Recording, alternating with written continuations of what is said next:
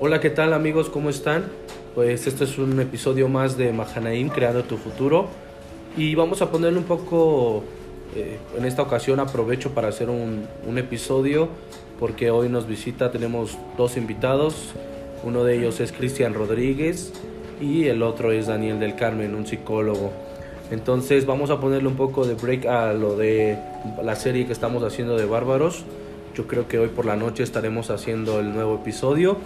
Y pues aprovechamos ahorita a hablar con, con Cristian que nos exponga algunas, algunas este, sus puntos de vista, eh, algunas de las situaciones que ha atravesado. Y pues también tenemos a Dani que es psicólogo y pues nos dará todo su, su punto de vista desde el área profesional.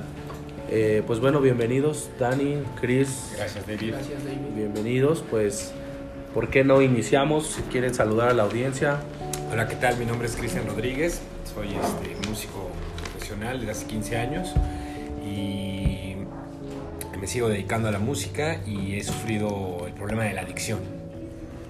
Y por eso estamos aquí reunidos con David hablando de esto. Bien.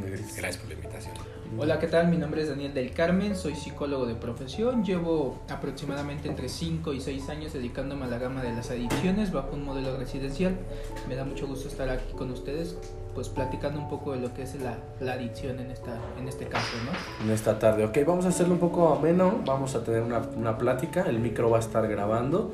Entonces, este, hace rato platicábamos contigo y yo quería pues aprovechar, dije, creo que esto podría ser un muy buen episodio porque hay personas que eh, es otro lado de la adicción, mi punto de vista. A veces creemos que las adicciones nada más atacan una cierta esfera o una clase social o cierto, cierto perfil. El adicto refer- eh, mencionan que tiene cierto perfil como cual padres divorciados, eh, vive en un lugar marginado, no tiene economía, etcétera, etcétera. Como que está muy etiquetado esta parte de la adicción. Pero pues quiero saber un poquito más que en este espacio que nos digas cuál fue tu trasfondo, Cristian, dónde creció, cómo se desarrolló, este muchos no saben, pero Cristian Rodríguez pues es hoy en día es músico, músico de profesión. Este, hoy tocas con un, con un gran músico a nivel secular, a nivel profesional. Este, y pues platícanos cómo iniciaste, Cris, de dónde vienes, cómo es tu familia, cómo está conformada. Ya. Bueno, yo nazco aquí en la colonia industrial, que está muy cerca de aquí, por cierto, aquí por la villa. Y nazco entre un par de padres que mi papá es trailero, Viajando. Viajando, Wow, mi papá también estuvo ahí. Esa parte creo que hubo un momento en que la disfruté mucho porque cuando me iba con él a la carretera era padrísimo, pero por otra parte había mucha ausencia. Eh, mi mamá trabajando siempre. En pocas palabras, yo me empecé a criar con mis abuelos. Eh, me, me- me crecí escuchando el fonógrafo. Wow. ¿no? Perdón, ¿eres hijo único? No, un hermano que nació cuando yo tenía 8 años. Yo le llevo 8 años a David, que es mi tocayo. Oh. Y este, mientras eso pasaba, pues yo me crié con mis abuelos. Eh, creo que la música siempre estuvo desde ahí por parte de mi abuelo, porque él se la pasaba escuchando el fonógrafo. fonógrafo. Entonces escuchaba a los panchos, a los haces. Fue mi primer acercamiento Mi musical. Yo amo el bolero gracias a mi abuelo, ¿no? Realmente le tengo un respeto y un cariño a, a esa música. eh, tremendo, apasiona el bolero, ¿no? Toda esta parte romántica, ¿no? Y cantándole desde la ventana a la novia. Entonces yo veía eso y decía, yo quiero eso. Ok. Crecí con las películas de Pedro Infante. Ok, No. wow, venga. En fin. Hasta que un día mi abuelo es de Veracruz, de un pueblo que se llama La Orduña. Y decide que vamos a ir de vacaciones, pero nada más él y yo. Fuimos a visitar a su hermano. Yo en ese entonces tendría como unos 11 años, iba en sexto de primaria. Y nos fuimos y llego a casa de mi tío abuelo y veo que tiene lleno de guitarras, ¿no? Digo, wow, este güey toca la guitarra, cabrón. Sí, pues tu tío toca la guitarra y era muy buen bolerista. Otra vez el bolero, ¿no? Mi tío abuelo tocaba mucho bolero. Yo le, le rogué que me enseñara, que me enseñara. Y yo creo que esas vacaciones fueron como de 15 días. Fue una Semana Santa, me acuerdo muy bien. Y yo durante los 15 días estaba sobre la guitarra, me paraba y yo quería tocar la guitarra, quería tocar la guitarra. Y como que mi tío abuelo vio esa parte y dice, tío, está muy aferrado. Entonces le dijo a, eh, a mi abuelo que se lleve una guitarra. Que me regaló mi primera guitarra, ¿no? Wow. Me la traje, venía yo feliz con mi guitarra. Y así empezó el gusto, ¿no? Mi abuelo me compraba los, los libritos de guitarra fácil, me acuerdo que eran muy populares en ese tiempo. Y ahí te marcaba los acordes, ¿no? Y yo disfrutaba mucho esa parte, era como una manera de, de estar conmigo mismo, ¿sabes? Sí, venga. Yo me sentaba con mi guitarra fácil, ¿no? Muy- muy- me lo acomodaba como si fuera yo un músico ya profesional, ¿no? O sea, me la creía. Y me gustaba mucho practicar. Eh, yo entro a un coro de iglesia católica por un maestro que tuve después, ¿no? Él tocaba ya muy bien, él tocaba- me acuerdo que a él me presentó a los Beatles, que fue otra gran influencia musical, ¿no? Empecé a conocer como otra música, aparte del bolero, ¿no? Algo ya más donde había una batería, ¿no? Un bajo, ¿no? Algo ya más, un poco distinto, ¿no? Sí, claro. Y, y me atrapó, fue un gran amigo que sigue siendo mi amigo, ¿no? Eh, le agradezco mucho porque fue mi maestro y, y la verdad es que me llevaba por buenos caminos, ¿no? Eh, hasta ese entonces obviamente no aparecían las drogas, ¿no? Ni mucho menos, ¿no? Todo era muy, muy sano. Entro al coro de la iglesia y este, empiezo a tocar ahí. Estuve muchos años hasta que un día, este, como que tocábamos, yo solo tocaba la guitarra ahí y cantaba un poco.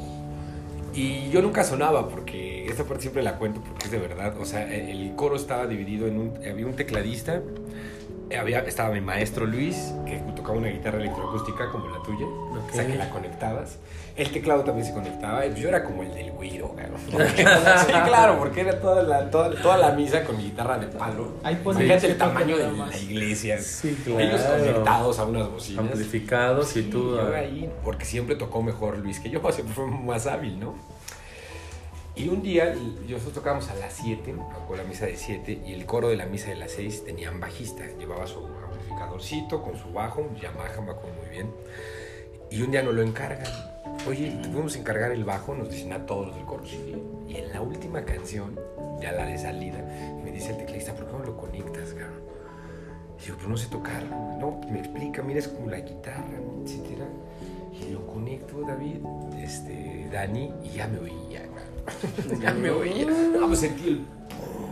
No, de aquí soy, cabrón.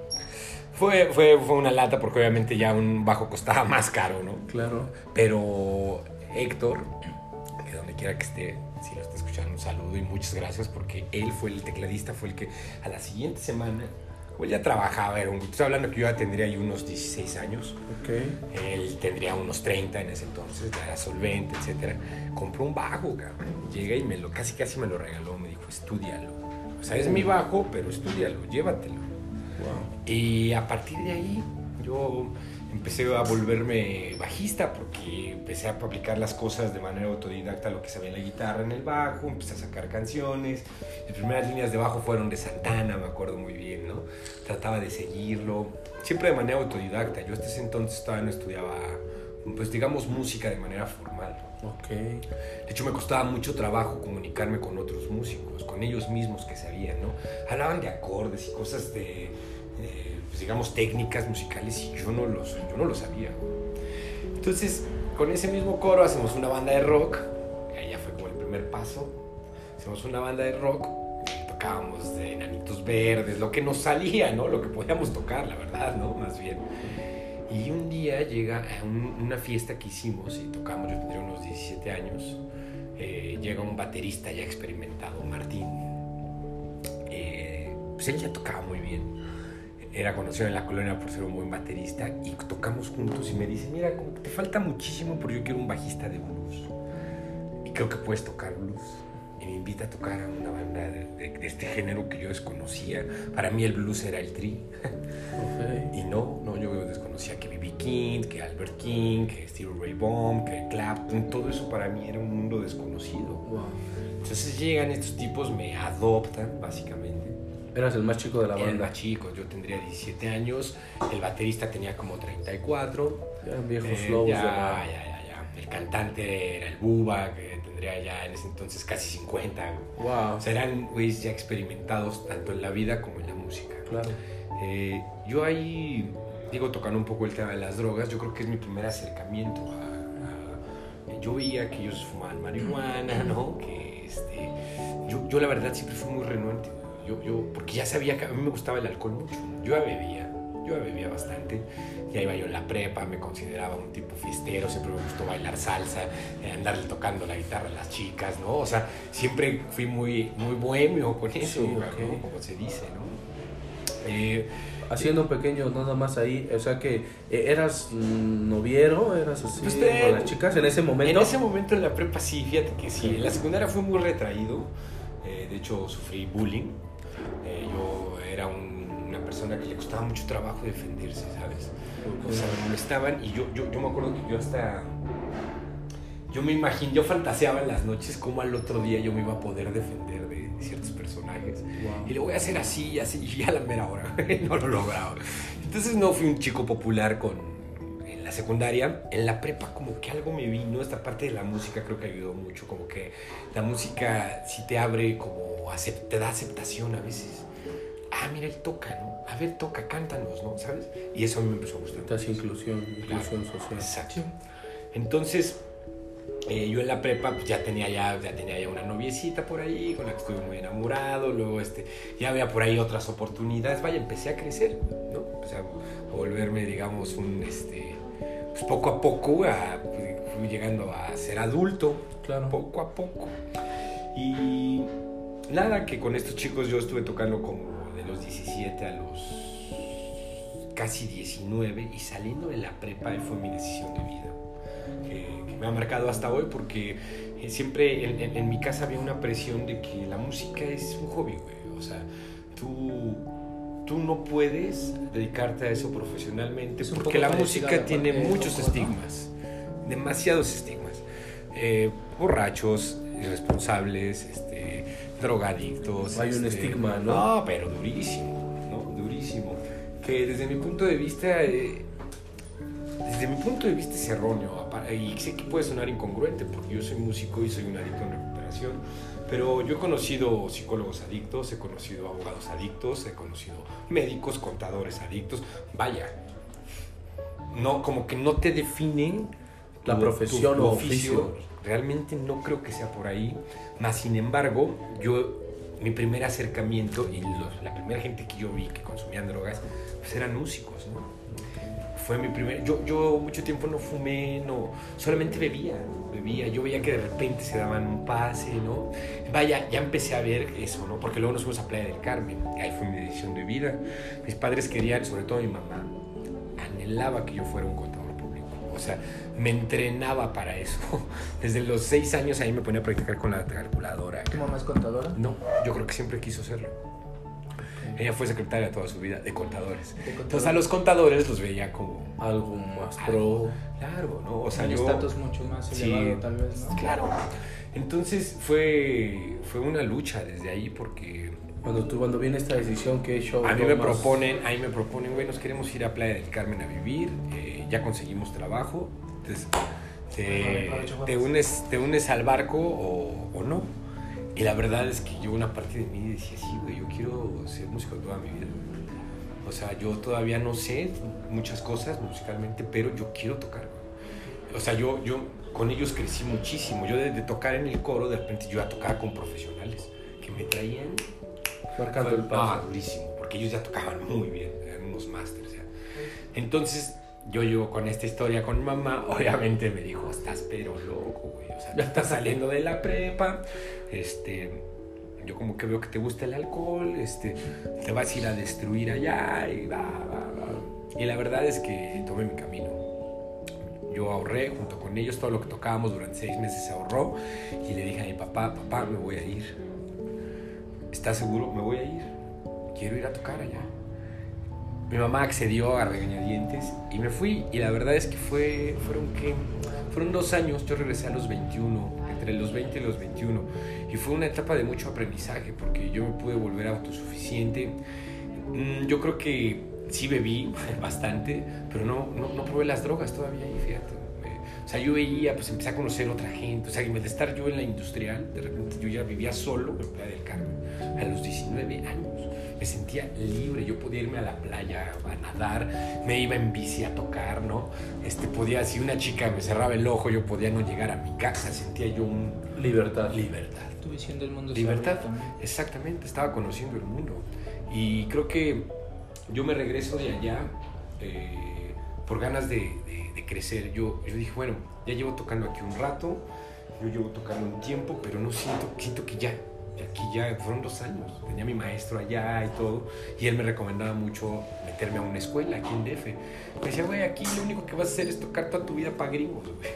Ujú. Te vas a volver viejo güey, tocando en bares para gringos. güey. ¿No quieres algo más? Tocar con una banda donde se componga, donde hagas tu música. güey. Y me empezó a llenar eso y dije, sí, yo quiero eso, pero necesitas aprender. Y me regresé. Todos los demás se quedaron y yo me regresé.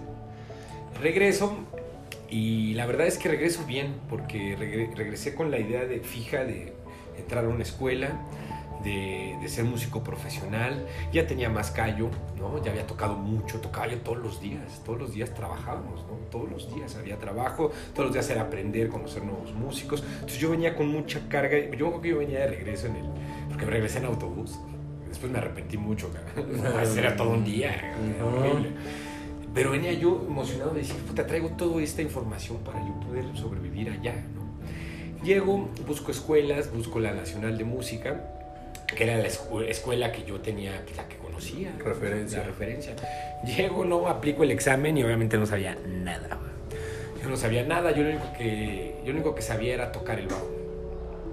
No sabía leer música, no sabía armonía, no Lírico. entendía conceptos. Sí, siempre fui, siempre tuve un instinto autodidacta que hasta la fecha creo que me ha ayudado, porque tienes el conocimiento, pero tienes que tener un instinto autodidacta en la música, porque es algo creativo. La música no es, no es una, no es, no es como estudiar eh, abogacía, por ejemplo, que tienes que aprender de memoria muchos conceptos, artículos. No, la música es creativa Es viva. es viva.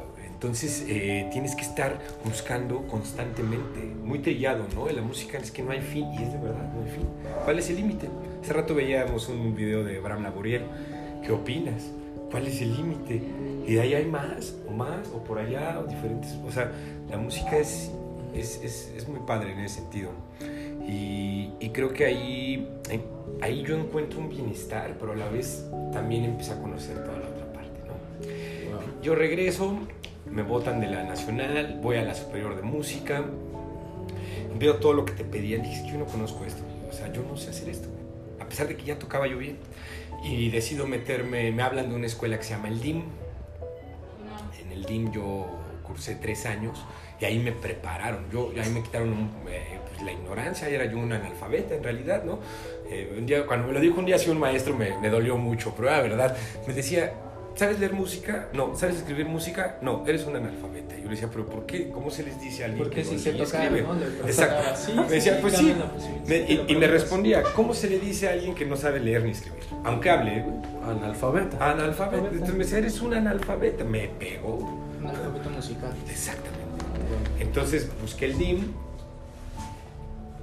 me quitaron un poco la analfabeta y, este, y después ingresé a la, a la superior de música, al área de jazz.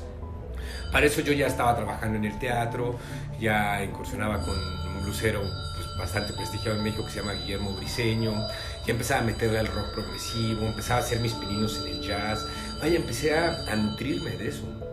Eh, en paralelo yo empiezo a desarrollar mi adicción.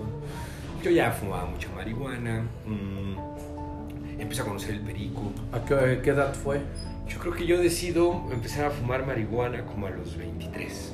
Ok, Como a los vamos, 23. déjame hacer un pequeño stop para ir un poquito, aprovechando que está Dani aquí y que eh, hay muchas, la, la audición es muchas mujeres, mujeres nos están escuchando, muchas madres, hermanas, eh, es- es- es casi casi un 60%, entonces yo creo que ellas pueden entender esta parte de, me gustaría que explicaras un poco referente a cuál fue el contexto social, que puede, que pudo haber determinado eh, como, como si fuera un guiso que se fue preparando se fue tejiendo porque eh, aparentemente la vida de Cristian fue muy tranquila hasta la edad de 19 años cuando él decide viajar a Playa del Carmen, ¿no?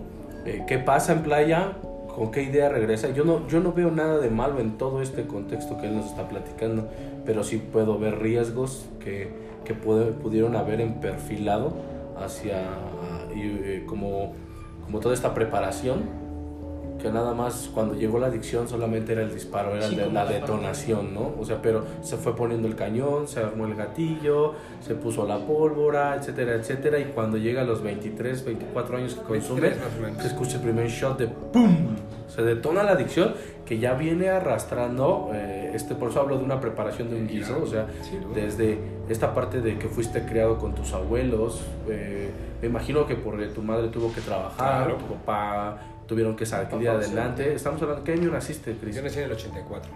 Estábamos, acabamos de pasar ahí, estaba, ¿quién era el presidente de México? Salinas. Wow, entonces estábamos viviendo unas devaluaciones fuertes. Solidaridad. El país estaba, estaba apenas abriendo. El país, de hecho, venía saliendo de esta parte de. Acaba de suceder lo de, lo de la, guerra, la, la Segunda Guerra Mundial. Este, estábamos saliendo por ahí por la liberación del petróleo. El país apenas empezaba a poner los ojos en el mundo porque creíamos que México lo era todo, ¿no? o que el Distrito Federal lo encontrábamos todo. Cuando Salinas de Gortari está tomando el país, La devaluación, la caída de viene la bolsa. la caída de la bolsa, vienen muchas cosas y esto, esto es un contexto, ¿no? Tus padres, la gran mayoría de los padres en ese tiempo en México, pues tenían que trabajarle y los hijos, pues eran, eh, muchos fueron educados por los abuelos. Creo que no fue lo, no fue tu única historia, muchos de ellos fueron educados por los abuelos. Este, desgraciadamente también el contexto de que es hijo no único, pero hay mucho, hay mucha diferencia entre 8, ocho años entre hermanos. Sí, siempre fui, Casi, casi se crió solo. niñero de mi hermano. O sea, yo hasta ahora de adultos podemos, podemos como convivir un poco más en Como hermanos. igualdad, exacto. Siempre lo vi muy pequeño. pues. Sí, venga, ¿tú qué puedes decir referente a toda la... Pues referente a a, toda visión? esta situación, eh, hay muchas ocasiones, depende mucho del modelo terapéutico donde tú lo visualices, pero hay un punto que arroja la terapia sistémica que dice que los seres humanos somos consecuencia de una dinámica familiar. ¿A qué me refiero? ¿Cómo te comportas? ¿Cómo piensas? ¿Y cómo interactúas? ¿no? En este caso nos topamos con una dinámica de Cristian donde tenemos a papá y tenemos a mamá, pero son figuras de autoridad o figuras paternas totalmente ausentes. Te quiero decir, papá y mamá solamente se convirtieron, tal vez es mi opinión, no, no tengo la no tengo la certeza como tal, sino en proveedores económicos, en este punto de decir, bueno, papá tenía que sustentar la parte económica de la casa y por ende trabajaba mucho, en este punto era trailero, me comentas o nos comentabas, entonces nos damos cuenta que nos topamos con un papá periférico, pero ojo, a pesar de que la terapia, eh, el modelo sistémico determine o plantee esta hipótesis referente a esta situación, no garantiza que tal, que, que vaya a ser de esta manera, ¿no? También nos encontramos en que tú creciste en un ambiente social demasiado rápido, ¿no? De los 17 años comienzas a convivir con personas 20 o 30 años Sí. mucho mayores que tú. lo, lo disparan en Exactamente, de entonces el pensamiento, la ideología, la toma de la decisión, eh, la vida o el modelo de vida que comenzaste a llevar fue totalmente diferente y te comenzó a generar mucho mayor autonomía. ¿A qué quiero llegar? Te dio, eh, a los 17 años te topaste con un concepto bastante, bastante generalizado que es el libre albedrío. Cristian comenzó a desarrollar la capacidad de decir esto lo puedo hacer porque quiero hacerlo, esto no lo puedo hacer porque yo no quiero hacerlo, ¿no? ¿A qué voy? No medías hasta ese grado las consecuencias de estas decisiones que tomabas. Tú comentas y decías, no consumías drogas a los 17, 22, 21 años, no consumía sustancias, pero, cito coloquialmente, me Ah, pedas. sí, sí, era un bebedor Entonces, fuerte. hablamos de la parte de que ya tenías una adicción y era cuestión de tiempo para que el día de Tabaquismo. mañana exactamente, era cuestión de tiempo para que el día de mañana llegara un compañero de trabajo tal vez de mucho mayor edad que tú y te dijera, "Cristian, aquí hay un toque de mota. ¿Quieres?" ¿Qué iba a pasar? El ambiente social determinaba que hasta cierto punto tú ibas a decir, "Va, tengo la decisión y tengo la voluntad de decir si quiero o no quiero hacerlo." Pero es una decisión que fue desde mi punto de vista presionada por el ambiente social donde Cristian se estaba desenvolviendo. Por crecimiento. Por crecimiento, por aceptación, Aceptación, nos topamos sí. también un punto donde él dice, yo en la secundaria era una persona a la cual le hacían bullying, una persona a la cual no se defendía, muy callado, muy introvertido. Cuando comenzamos con esta parte de la música, él empezó a desarrollar y a crear el modo creativo, entonces se dio cuenta que tenía la capacidad de decidir, tomar decisiones y además este punto de, de caer bien y de ser seductor en algunas áreas de su vida. Entonces tiene mucho que ver con el desarrollo de la personalidad hacia donde Christian también quería apuntar. Ahora, hay dos cosas que me gustaría tocar referente a lo que acabas de decir. Eh, vemos esta parte del bullying. ¿Qué tanto influye un bullying o qué tanto influye el bullying para que tú desarrolles una adicción? que tal vez el bullying se hizo en la primaria, ¿no? La secundaria ya no fue tanto, pero ahí más o menos la prepa fue muy chida, fue algo más padre, donde él empieza a tocar un instrumento, donde empieza a ser un poco más encajado socialmente, porque, ah, tocas, qué chido, a ver, tócate esta, y, y empieza a ser incluido socialmente, pero viene de una inseguridad de primaria, secundaria, donde siempre eh, lo empiezan a, por su personalidad, por quizá, quizá como tú le decías, esta parte de la ausencia del padre, porque mi padre fue trailero también, y cuando tu padre no está, es cierto, ¿no? A- aunque tu madre esté, aunque esté, hay inseguridad por dentro. Hay esa inseguridad de no saber cómo debes de comportarte, porque la figura paterna, en mi punto de vista, es muy importante para que un hombre llegue a su plenitud, para que un hombre llegue a, a- a tener su hombría muy, muy marcada. Eh, En mi caso tuve que encontrarla en las calles. En las calles tuve que encontrar la hombría que no se me dio en la casa por la ausencia de mi padre, porque en la casa pues, la única que estaba era mi mamá. Creo que pasa algo muy parecido, con la que más tienes comuniones con tu abuela. Entonces, ¿qué tanto inclu- incluye o qué tanto puede ser para aquellos que nos están escuchando el bullying? ¿Y, y, qué, ¿Y cómo tendríamos que trabajar esto a nivel social? Porque esto está siendo un factor que ahorita no lo vemos, pero en 10, 15 años, o sea, estamos hablando de que tendrías 12, 13 cuando estabas en la secundaria, y 10 años después salió. Podríamos decir la parte de que sale, pero también depende mucho de otro concepto que nosotros como psicólogos manejemos, manejamos de manera frecuente, que es la parte de la resiliencia. En este caso sí afecta, pero la- el, mm, el área que principalmente afecta la parte del bullying y toda esta situación es la, el autoestima. ¿A qué me refiero? No hay una aceptación de uno mismo, ¿no? Es esta parte donde tú te miras al espejo y comienzas a hipotetizar y a crear preguntas de por qué me tratan de esta manera, por qué Daniel, por qué David o por qué Cristian tiende a ser rechazado por los demás. Entonces, eso no determina el hecho de que en un futuro, 10, 15 o 20 años más adelante, la persona vaya a desarrollar una adicción. Puede determinar la parte de que la personita desarrolle un trastorno antisocial o una depresión como tal, pero una adicción no. Para que una adicción se desarrolle se tiene que conjugar la parte social, familiar, económica y la parte emocional. Ahora, haciendo, se me viene algo a la cabeza. ¿Será que, que la adicción se desarrolla a través, como seres humanos, de que eh, es Cristian? Cristian, el, el el personaje que está viviendo no una aprobación social, está recibiendo agresión. Y entonces Cristian dice, ah, con una guitarra me empiezan a aceptar, entonces me la pongo. Y después dicen, ah, y obtengo más si vivo mi vida muy aparte y vivo la vida con personas más grandes que yo. Y empiezas a armarte como si fuera una coraza, pam, pam, pam. Llegan los 23, 24 y dices, Cristian fumando mota, eh, todavía es más aceptado, todavía es mucho mejor. Entonces, has ido por la vida quizá metiéndote, aceptación armándote para Yo- algo que trae veces desde heridas de niño. Yo creo que sin duda tiene que ver con eso porque incluso ha, ha habido, hubo momentos de mi vida en los que yo me bajaba de tocar y era incapaz de disfrutar. O sea, yo me- con mi bajo me siento, podía incluso hasta coquetear con una chava, ¿no? Y, y me quitaba mi bajo y era como... Como ¿y si fuera un personaje arriba del escenario tocando, ¿Y ¿no? ahora qué, güey? Mi bajo, qué? ¿Y es muy duro. Es muy duro porque vienen todos los complejos, vienen muchos miedos, viene inseguridad. Y la fuga perfecta son las drogas. No, en ese momento no siento nada. Eso es lo que me dice mi cerebro, ¿no? Y entonces llegué a la piedra, llegué al... 24 años a empiezas tu consumo de droga. Más o menos. De ahí, yo empiezo a ¿cuántos años fumar marihuana, digo, como a los 22, 23. Eh, la piedra y la cocaína vinieron casi a la par, como a los 25, 26. Ajá. Hoy tengo 35. Ok. Y bueno, ahí se. Sí fue un parteaguas, porque tanto mi economía como mi, mi manera de ser, mi manera, mis decisiones. eh, yo empiezo, ya no terminé la escuela, este, empiezo a tener conflictos económicos muy fuertes. A mí no me iba mal, yo trabajaba en el teatro, digo, tendría yo 24 años y, y- siempre, esa siempre fue una constante, Daniel, eso que dijiste. Siempre amigos, de hecho mi pareja es más grande que yo por 6 años. Siempre he estado con gente más grande, siempre.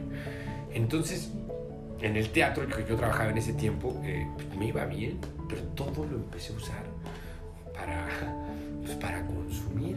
Yo ya no me sentía feliz con nada, me empezó a absorber, empecé a buscar incluso información de por qué me sentía así. Decía, es que bueno, yo siempre bebí todo, pero yo no, ni en mis peores crudas recuerdo esta sensación de, de querer no existir. ¿no? O sea, de, de decir, ¿qué me está pasando? O sea, yo no quiero hacer otra cosa más que estarme drogando.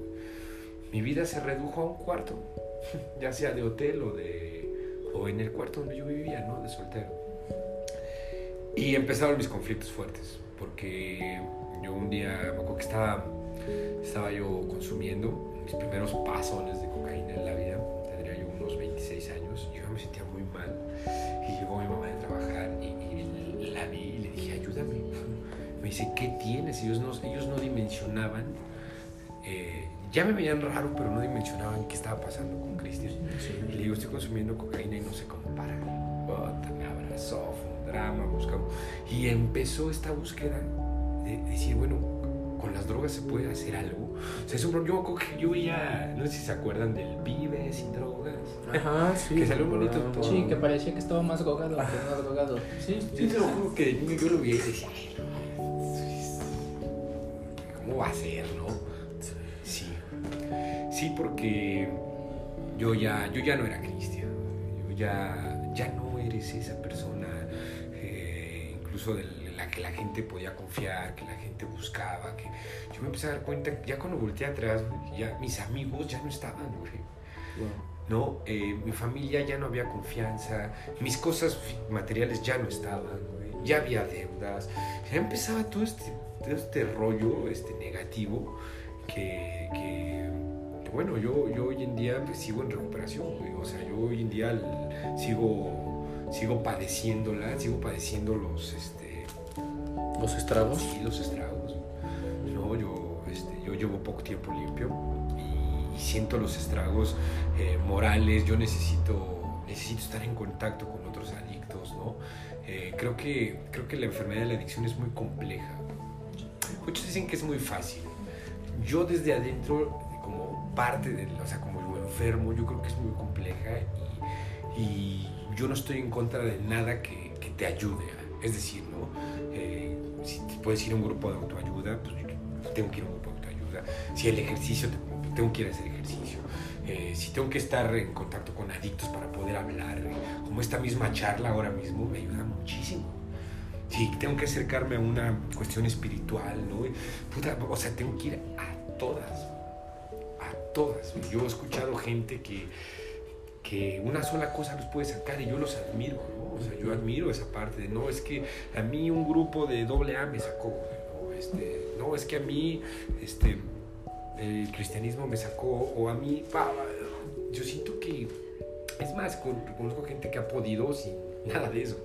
Bien, neuróticos, de la fregada, no, de veras. Pero, o sea, vaya, como que hay, hay todo lo que aporte, todo lo que sume a un problema de adicción fuerte, considero que he padecido, creo que, creo que hay que ir a él. Ok, ¿qué piensas, Dani, de esta parte? Eh, de este punto de no tener hasta cierto grado un- una sensación de vacío y no saber quién eres mientras estás en este...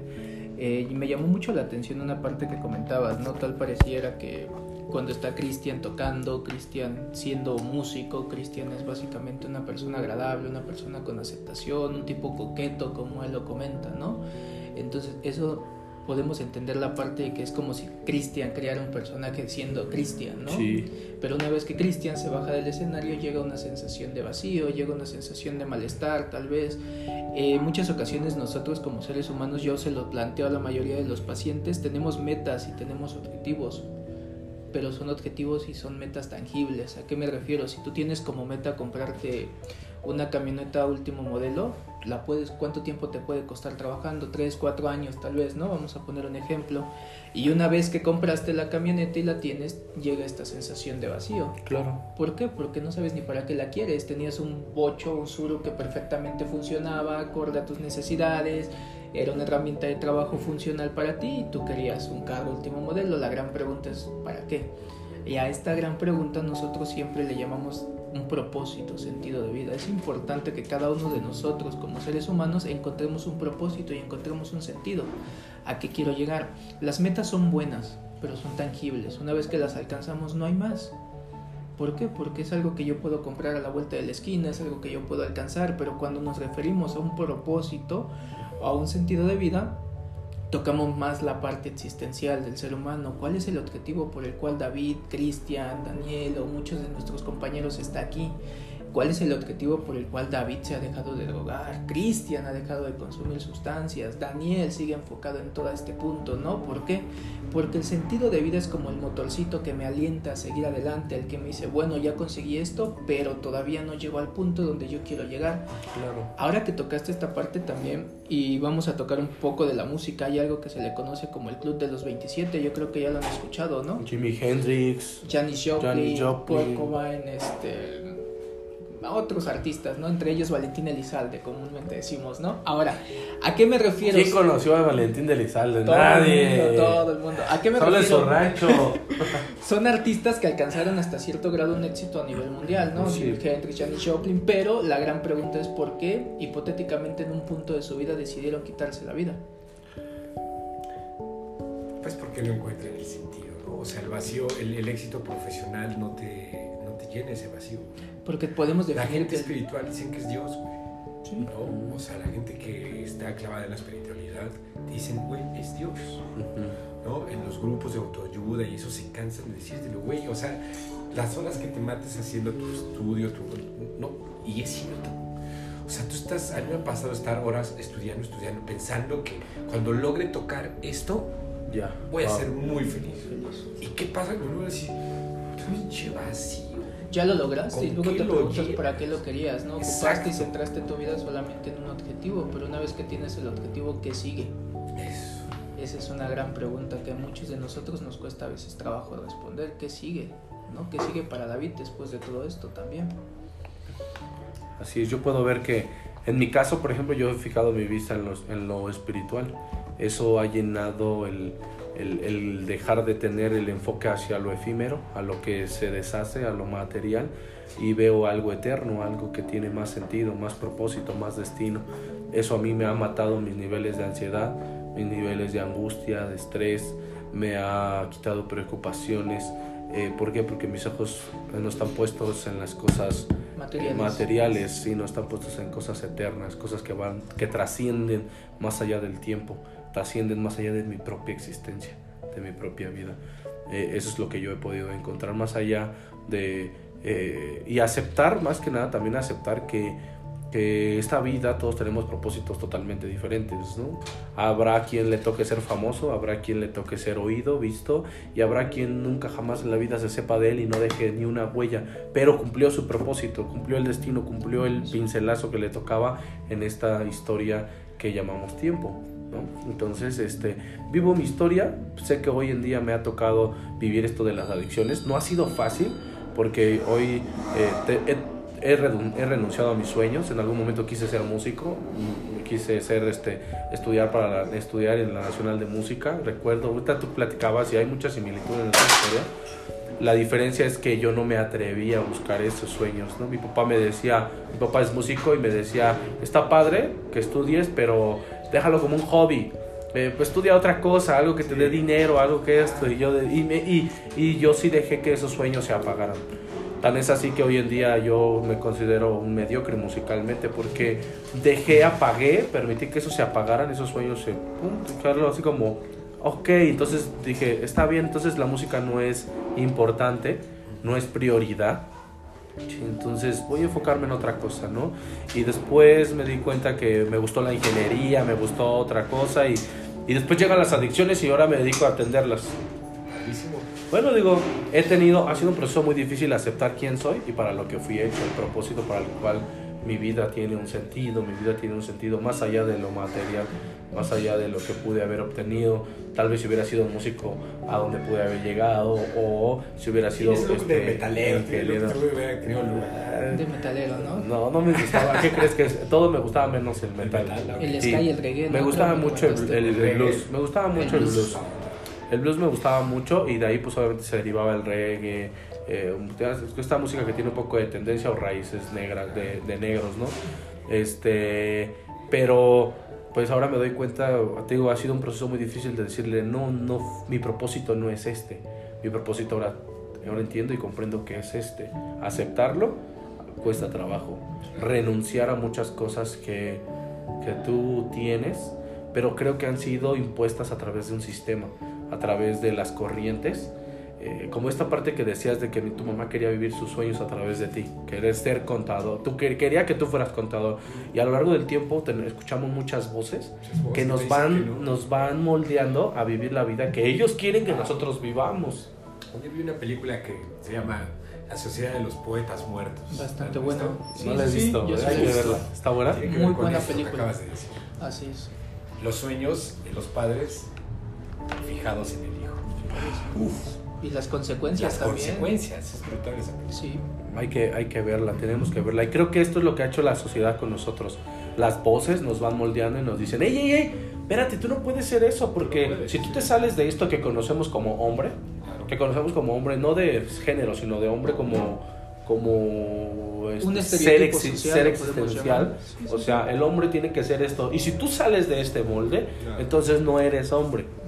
Entonces eres un extraterrestre, eres un ovni, eres un eres algo fuera de y hemos cometido un error, porque no somos como una red cola, no somos como ese paquete de cacahuates, no, somos realmente hombres y tenemos mucha variación. Y ahí es donde nosotros tendríamos que empezar eh, a, a entender que la vida que hoy llevamos, la vida que hoy llevamos, hay que aprender a vivir lo que nos tocó, ¿sabes? Yo creo que hay que aprender a disfrutar lo que estamos teniendo. Ahorita estamos viviendo una etapa muy difícil, ahorita a nivel nacional, mundial, esto del COVID y todo. Y muchos están diciendo, ¿qué voy a hacer? Ay".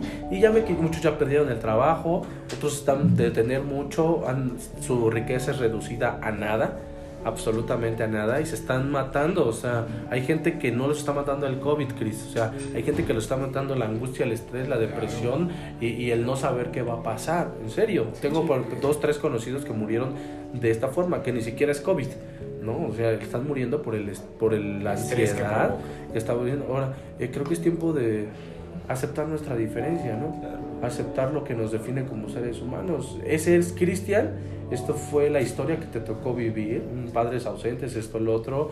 Eh, tal vez no muy dado, Cris, a, a, a ser una persona amiguera, así, eh, o que te cuente todo de inicio, pero creo que trae- de quitarnos esa etiqueta de que tienes que ser para poder encajar.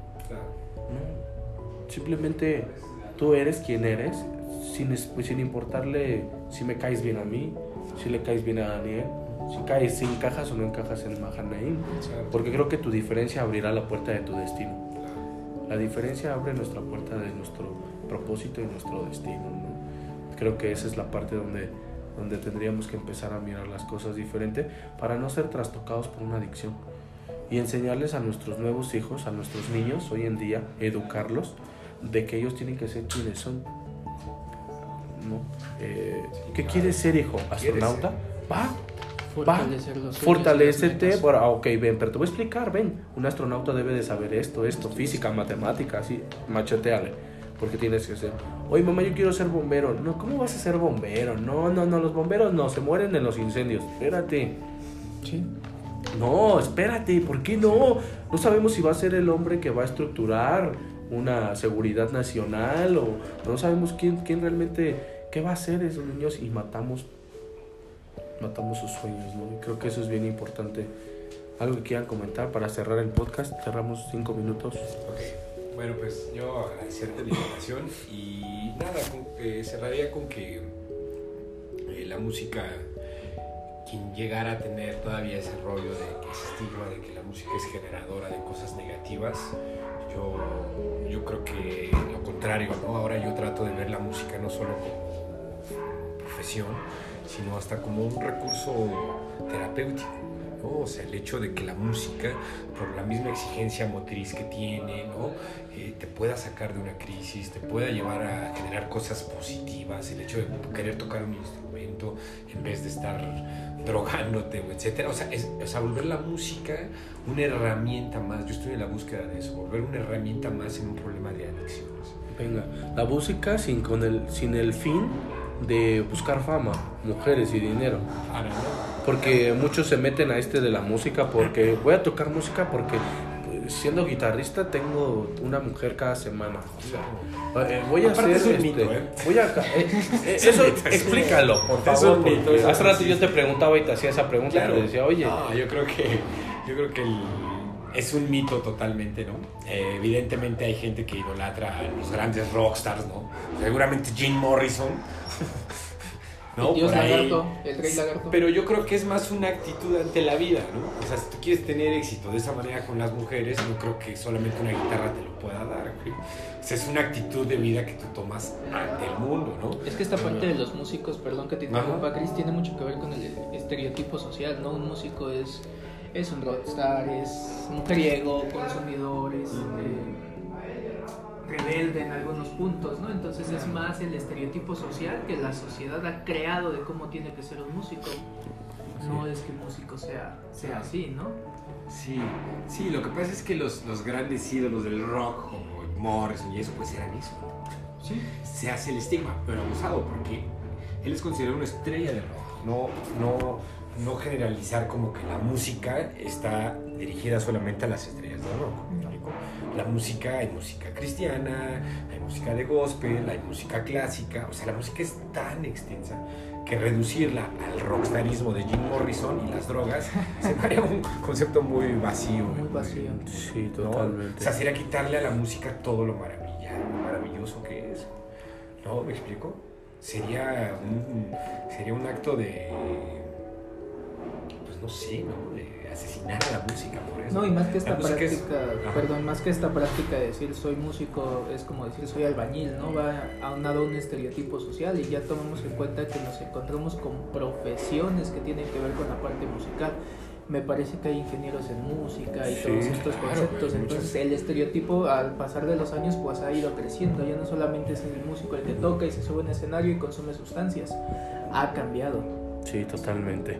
Por último, eh, ¿recomendarías que desde niño aprendieran un instrumento? Totalmente. Se incluyeran en la música. Totalmente, por cultura general, por motricidad, ¿no? Eh, la verdad es que tocar un instrumento es muy terapéutico, ¿no? Es una herramienta de vida, incluso, ¿no? Te puedes salir y tocar, ¿no? Simplemente, puedes tocar para ti, puedes tocar para la demás gente, te genera... ¿Cambia estados de ánimo?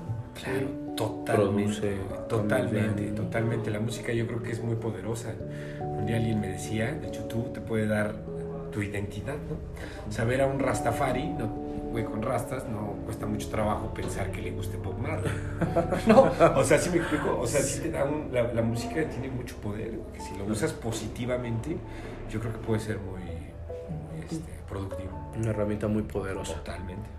Desde, la, desde el área psicológica, nos ayuda a desarrollar la parte de la neuroplasticidad. ¿A qué me refiero? Hace que el cerebro trabaje de una manera más progresiva, mucho más avanzada y que ciertas capacidades en el ámbito de la adicción, vamos a ponerlo desde este punto, cuando una persona es consumidora de alguna sustancia hay cierta capacidad neuronal o ciertas neuronas que se van dañando, se van atrofiando a través del consumo y cuando una persona comienza a experimentar esta parte musical o quiere aprender la batería, la guitarra o el bajo, comenzamos a desarrollar un punto que es la neuroplasticidad. ¿A qué me refiero? Te permite que las neuronas que ya están en un funcionamiento básicamente a punto de morir puedan mandar la información que tienen almacenada a una neurona que sirve, a una neurona funcional. Entonces sí es una gran, es una gran ventaja desde el punto de vista de la adicción y desde el punto de vista como un modelo de enseñanza-aprendizaje, pues ayuda también a la solución de conflictos, manejo de estrés, pensamiento creativo, pensamiento crítico, aporta para el desarrollo de la persona de una manera bastante impresionante. entonces bien dirigido, ese es el punto, ¿no? Es el punto. Bien dirigido, esto de la música puede ser una herramienta muy poderosa, ¿no? Pero mal dirigido puede también llevarte a, a lugares no deseables y a un punto de no partida, de no regreso. Claro. Sí, si tienes un problema de adicción y te gusta estar escuchando narcocorridos, sin duda Fomenta tu consumo y claro. fomenta tu el conducta. poder de la música Y creo que estamos en una época donde hay un peligro de extinción de buena música, porque hoy en día ya todo Híjole, es... ya es todo otro tema. Ah, sí. ah, estaría ¿En chido que grabáramos un podcast de buena Buenísimo, música, este, buena música Sí. y mala música. Claro, y hay gente que diría, es que es poco objetivo. No, no, no, sí hay buena música y hay mala música, sin duda. Sí, sin duda alguna, O sea- ¿no? Ahorita ya todos traen una tablet y dicen que yo hago música, Claro, ¿no? Y es, claro, es una tablet y ya ponen cualquier cosa y Y este punto que acabas de mencionar de buena o mala música lo podemos tomar desde la parte de la orientación, hacia dónde te está llevando la parte musical, ¿no? Hay música que te lleva y te abre fronteras y hay música que te delimita y este tipo de cuestiones, ¿no? Hablamos más de la orientación como ustedes lo mencionaron. venga. Pues agradezco su participación, Chris, Dani, les agradezco mucho el tiempo. Este, está un poco largo el podcast, pero muy interesante. Creo que la Sí. plática nos llevó a... Y creo que no tratamos todo. Fue, la traté de, de reducirlo porque creo que esto da para dos, tres, cuatro, cinco capítulos. Da una serie completa de, de lo que podemos hacer con música desde la perspectiva de, de psicológica. Y, y- y, pues, ¿qué les parece si este, próximamente grabamos otro podcast? Donde podamos tener este espacio en lo que pues creo que tenemos que hacer puede dar mucho y creo que es una herramienta para aquellos que nos están escuchando no pues despídanse chicos Pues gracias David, gracias Dani, eh, y aquí estamos. Igualmente gracias a David por la invitación y gracias a Cristian pues por compartirnos un poco de su experiencia en todo este ámbito musical. Venga pues esto es todo. Gracias Chris gracias Dani. Que Dios los bendiga. Y pero si escuchan muchos ruidos es porque estamos grabando directamente desde desde desde Mahanaim. Sí la culpable de todo es Carla. Osornio entonces ahí lo pueden checar de este, para que todas las críticas sean a su Facebook, es Carla OG. Ahí nos la pueden encontrar. Y, O este, directamente a la página de o directamente en la página Ella de la Mahanaim, administra. ella la administra y ella le puede poner. A ver si puedes dar un poco más de silencio para la próxima. Esto es todo, amigos. Esto fue Mahanaim, creando tu futuro. Un episodio más. Y por la noche nos vemos para la serie de Bárbaros. Que Dios los bendiga, que tengan excelente tarde. Gracias, chicos. Hasta Sí. luego.